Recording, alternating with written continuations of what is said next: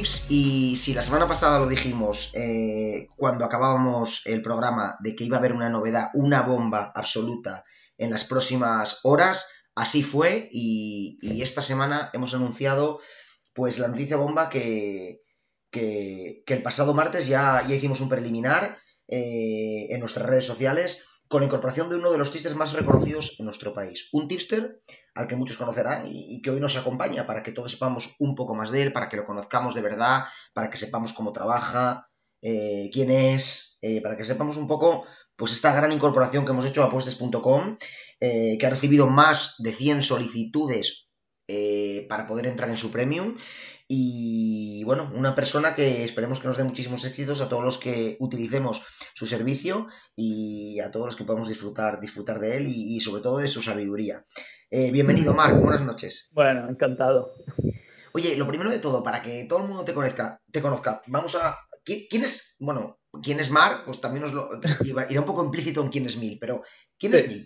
Cuéntanos un poco quién eres, eh, lo que tú quieras a nivel personal. Bueno, pues yo chico normal de Barcelona, 32 años. Ah, me dedico a las apuestas profesionalmente, también al mundo de la inversión y poco más hay que añadir. Sí. Una eh, persona normal. ¿Al mundo de la inversión estás centrado quizás más en las apuestas deportivas o, en todo lo ah, que, o te interesa todo el mundo de las inversiones? empecé en el mundo de las apuestas deportivas y con el tiempo he ido centrándome también en el mundo de la inversión en bolsa y tal. Bueno, y las apuestas deportivas quizás, eh, bueno, ya no te digo que te dé más o menos rentabilidad que la bolsa, porque eso ya son cosas personales, pero realmente eh, quizás es lo que más te llena, es, es un poco lo que realmente te llama más la atención, que es un reto más para ti, porque ya depende un poco más no solo de tu pericia personal, de, a lo mejor de, intuir, sino también de tu conocimiento. Creo que son dos mundos muy parecidos. Ah, yo diría que me llenan por igual. Eh, el mundo de las apuestas fue el primero en el que me metí, quizás el que me llena más porque empecé de muy joven, con 18 años. Y claro, ha, habido todo un proceso de maduración, por, por, decirlo así, ¿no? Desde que empiezo hasta ahora que ya llevo, pues, 14 años. 14 años, perdona que te interrumpa, 14 años en el mundo de las apuestas. ¿Y cómo entra un chico de 18 años? ¿Se daba tacazos? ¿Pasa por malos momentos? Pues sí, la verdad es que sí. A ver, yo la suerte que he tenido es que siempre, digamos que he sido bastante centrado y muy en respetar stakes y el bank, ¿no? La gestión del stake.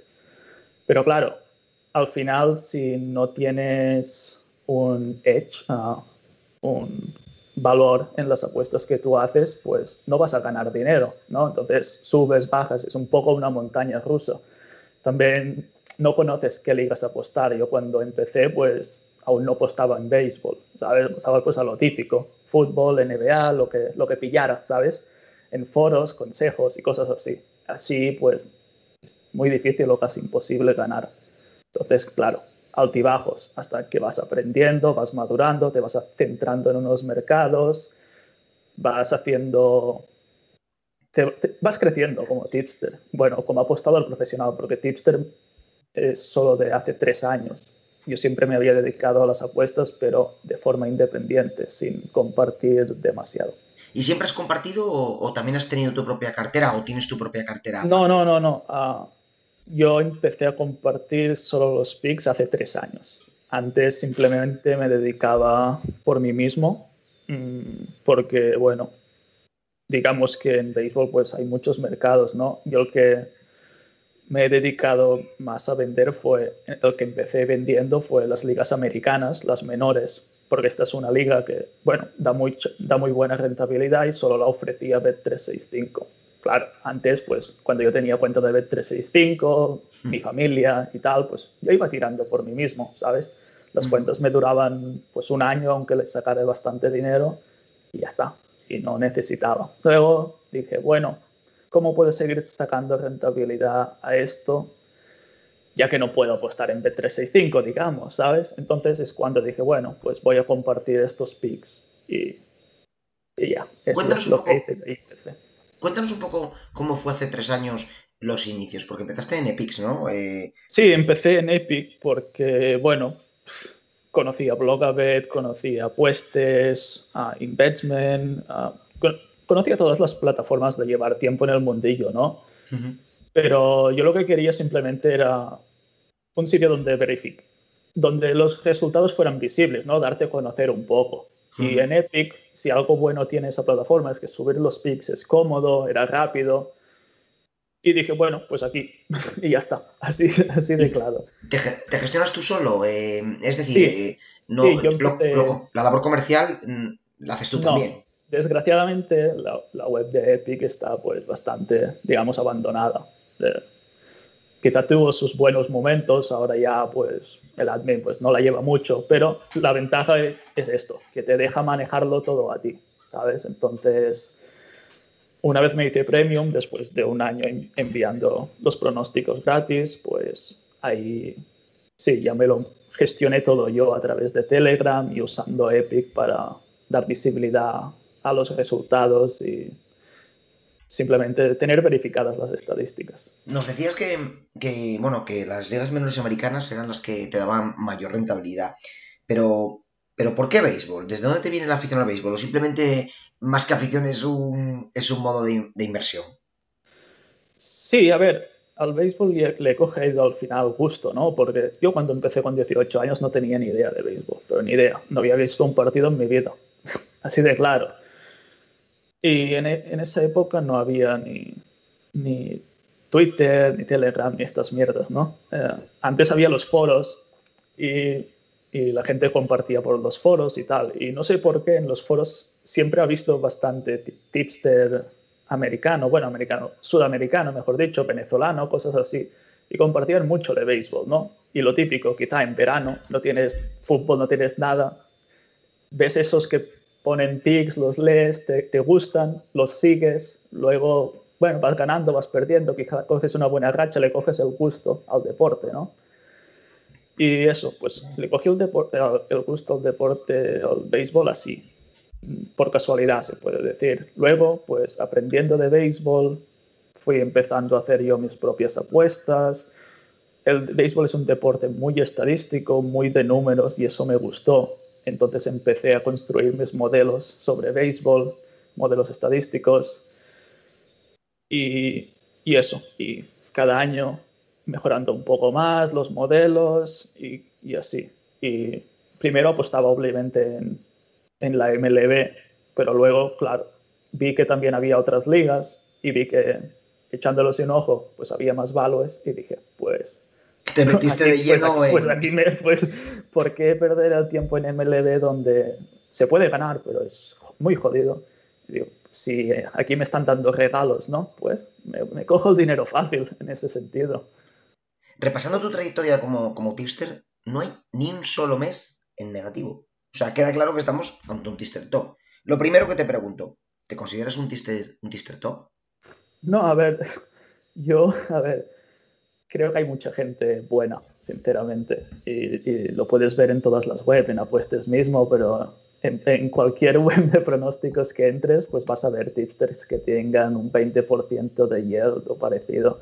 Entonces, top, bueno, estoy ahí, supongo, pero tampoco, tampoco hay tantísimos picks verificados. Y lo de, lo de ningún mes en negativo, bueno, yo diría que es un poco casualidad, porque al final siempre hay varianza. Hay meses muy buenos, hay meses malos.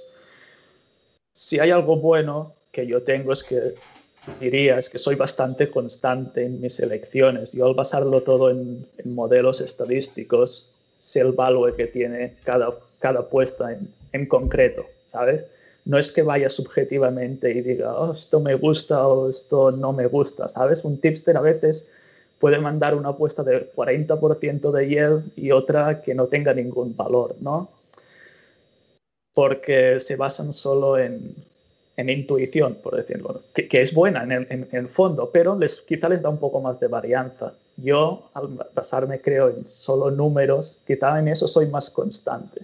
No encuentro regalos tampoco en plan amaños de partido y cosas así, porque no los conozco y no, lo, no los hay. Tampoco Tampoco hay tipo en ITF que puede jugar un manco y si sabes que juega un manco, pues es cuota 1-0-1 y aquí no lo hay en béisbol, pero creo que soy constante. Y cuando pero también hay mucha suerte. ¿eh? Pero eso te quería decir, cuando revisas tus números y imagínate, último día de mes, a ver, esto ya es un poco mm, personal, ¿no? Pero último día de mes, una unidad arriba, imagínate que te habrá pasado algún mes, obviamente. Bueno, no tiras uno, tiras uno para, para, o dices no tiro nada para quedarme en positivo. Eso también eh, creo que es interesante. No me, ha pasado nunca, la verdad. Mira, este mes, por ejemplo, estoy en, había muy pocos picks y creo que estoy en 2,5, 2,4. Y no sé, el, otro día tiré dos de Japón, por ejemplo, que tampoco es la liga más fácil de pronosticar. Y no, si, si tengo que terminar en positivo o negativo. Podemos decir que eres valiente, exacto, eres valiente. Y vas a una rentabilidad a largo plazo y evidentemente aunque queda muy bonito sí, intento, no, intento no pensar en, mira, esto saldrá menos uno. Es que si empiezas a pensar así, ¿sabes? No. Te dejas muchos tips en el tintero, en el fondo, porque si llevas el mes bueno en, eh, eh, a las dos semanas ya empiezas a, a no mandar pics y no, no. Prefiero no intentar pensar. Aunque también es indudable que te puede pasar, ¿no? Lo típico que dices al último día de mes llegas con una unidad y dices... Claro, es puede que... Pasar. Claro, es... sí, es que es normal, puede pasar, pero intento bueno, oye, y estamos súper contentos de que, de que hayas elegido apuestes.com, eh, nuestra web, para la nueva temporada de las ligas menores americanas que comienzan ahora en mayo. Eh, pero ¿por qué nosotros? Di la verdad, o sea, sinceramente, ¿por qué apuestes? Bueno, apuestes es una web que conozco desde hace mucho, desde que teníais una plataforma ah, curiosa, digámoslo así. Un poco más humilde, ¿verdad? Sí, muy, mucho más humilde. Pero bueno, e, en general, el hecho de que lleve tanto tiempo, y creo que René también lleva mucho tiempo en eso, porque, sabes, lo conocía. Y bueno, y me consta que es la única plataforma hoy en día que se está basando un poco en intentar ofrecer servicios que se puedan seguir, ¿no? Porque me has comentado que tengo 100 solicitudes, lo cual me sorprende, no, no me esperaba tantas, ni mucho menos. Pero claro, eso te indica, ¿no? Ya, si podrías tener 100 clientes, pero claro, hoy en día y tal como está Bet365, un canal con 100 clientes, ¿sabes? E, es imposible de seguir. Lo seguirán los más rápidos o alguien que te meta un bot y meta las apuestas automáticas o algo así, porque si no, no va a dar. Y creo que este es un problema que están teniendo la mayoría de plataformas y la mayoría de tipsters en Telegram hoy en día. Y creo que Apuestes es ahora mismo la única plataforma que se está intentando adaptar un poco a, las, a estas condiciones del juego. A la realidad que tenemos, que tenemos hoy en día y, y cuidando un poco a los clientes y a lo que realmente los clientes, pues eh, el tipo de cliente que hay con cada tipster, claro, porque es lo que realmente intentamos cuidar. Y, bueno, como tú has dicho y como hemos comentado antes, hemos tenido muchísimas preguntas, mucha gente que se ha interesado, 100, 100 solicitudes para entrar, que, o sea, ha sido una barbaridad, un aluvión de, sobre todo de elogios y de, de, gente interesada. Pero hay muchas dudas, eh, o algunas dudas, más que muchas dudas, eh, de los clientes. Mm, quiero que nos cuentes un poco qué, qué stakes utilizas en el servicio, mm, número de picks aproximados, cuánto dura la temporada, bueno, cuéntanos un poquitín cómo va a ser tu servicio. Bueno, el tema de stakes ah, lo he ido variando un poco porque yo empecé con un stake. Mira, primero de todo es que el stake para mí solo una orientación, ¿vale? Porque al final siempre depende de la unidad que le asignes al stake, ¿no? Yo por comodidad y porque estaba acostumbrado cuando empecé, empecé con stakes dos, entre 2 y 4, estando la media 3, digamos así, ¿vale? Luego, mm, esta temporada, el año pasado, debido al COVID y así, pues se suspendió la liga, las ligas americanas se suspendieron. Entonces empecé a mandar picks de otras ligas, algunas que no había tocado nunca, tipo Taiwán, Nicaragua, Cuba. Nunca había apostado en estas ligas. Yo sabía que mi, mi modelo funcionaría, pero claro, has de encontrar la información y no, y no me baso solo en números, siempre conocer la liga da un pequeño plus, ¿no? Entonces dije, mira, esta temporada bajaré un poco, bajaré el stake y me voy a centrar en stake 1 a 2. Y al final me he centrado en este tipo de stake este, esta temporada. Y seguramente para esta temporada que empezamos, pues voy a seguir así entre stake 1 y 2. seguramente intentaré que el stake medio sea uno y medio y, tirando por ahí. El número de picks, uh, difícil de decir porque depende mucho del mes. Este mes, por ejemplo, que empiezan las ligas americanas, también empieza México a medio mes. Puede haber muchos picks, uh, bastantes. No, no sé si superaremos los 50 casi seguro, al menos entre, entre mayo y septiembre, septiembre seguramente también deberíamos superar los 50 picks al mes. Quizás hasta nos acercamos a los 100 en algún mes si sale un mes de mucha cosa. Luego el resto, el resto del año menos cosa, el resto del año ya hasta, final, a finales de, hasta finales de año ya 30 o 40 supongo con otras ligas, porque la temporada de ligas americanas va hasta septiembre. También México. Y luego en octubre empiezan lo que serían ligas invernales, que hay otras ligas que empiezan, pues eso, septiembre, octubre, por ahí, que son Cuba, Venezuela, cosas así. ¿Crees que podrás, ¿crees que podrás con la presión de, del debutante? Siempre se dice que el debutante cuando llega cuando llega le entra el mal de altura o ya eres una persona, yo creo que con una... Bueno, dentro de todo, como llevo tres años compartiendo los pics, no pienso cambiar nada. Otra de las ventajas es que es lo que te comentaba antes. Yo tengo mi modelo hecho. ¿Me da value o no me da value? Yo no voy a sentir presión por decir, ¿sabes? Eh, al final es un número y digo, ¿es más alto que la cuota que yo digo para entrar? Sí, pic Punto.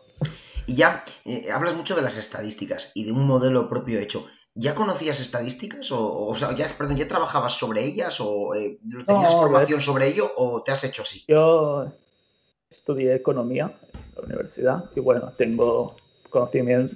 Sí, estudié estadística, econometría y al final, pues es de las cosas más, es casi lo único útil que le saqué a la, a la carrera.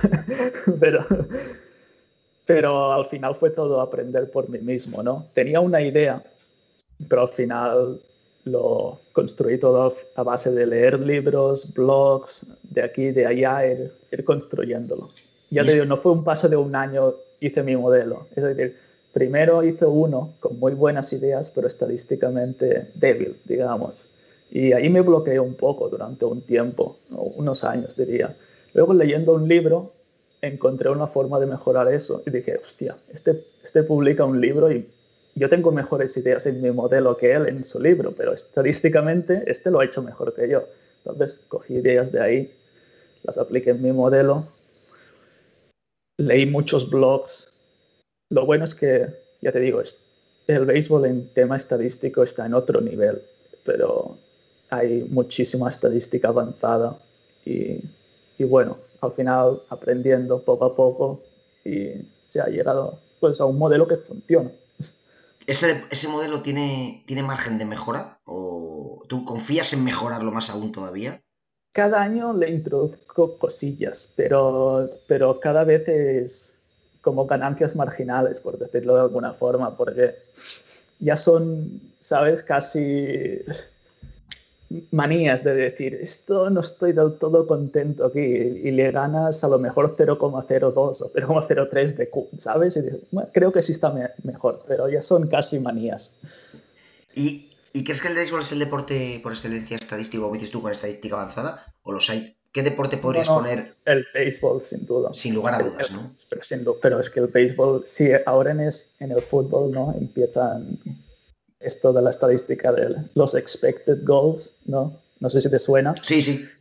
Pues claro, en el béisbol llevan con estadísticas de este tipo desde hace 15 años o más y en, el, y en los 90 ya empezaron con lo que es el Moneyball, ¿no? De basar las decisiones en, en la economía, no solo, ¿sabes? En, oh, este es bueno, esto es malo a ojo, ¿no? el, el, béisbol está en otro mundo en tema estadístico. Eh, Marc, eh, han sido, bueno, casi 20 minutos, eh, yo creo que dando mucha información, muy interesante, donde hemos conocido un poco a, bueno, a mí, a Mil, a Marc, a todos te conocen como Mil, pero así hablando tan, tan en confianza y de una manera tan distendida, sí que eh, hemos conocido obviamente a, Mar también. Eh, y, realmente desearte muchísima suerte mm, es lo primero que, debemos hacer. Pero lo que sí eh, está claro que tu suerte será la nuestra. Pero no me cabe ninguna duda que lo que sí vas a, poner es muchísimo trabajo, muchísima ilusión. y sobre todo un modelo constante, que es lo que nos has definido esta noche, un modelo seguro, firme, eh, basado en tu personalidad y que yo creo que nos dará muchísimos, muchísimos éxitos en la familia de apuestas.com. eso espero. A ver, seguro no hay nada, pero si se trabaja y se sigue con constancia al final. Yo creo que. al final de una mala racha siempre hay una buena. Así que puede haber malas, pero también va a llegar la buena. hay, que, hay que ser constante en el trabajo y Exacto. No si se hacen bien las cosas, los beneficios llegan también. Efectivamente, no nos cabe ninguna duda que tú has confiado en nosotros, pero evidentemente nosotros estamos felices de ello, pero confiamos en, tu personalidad, confiamos en tu método y no, nos cabe ninguna duda de que, de que viviremos seguro muchos éxitos juntos. Desearte muchísima suerte, te damos la bienvenida y esperamos, esperamos tenerte más más veces con nosotros eh, para nuestros oyentes. Y nada, ah. eh, Esperemos que eso, que nos des mucha suerte. Muchísimas gracias por todo. Un placer. Un abrazo. Buenas noches.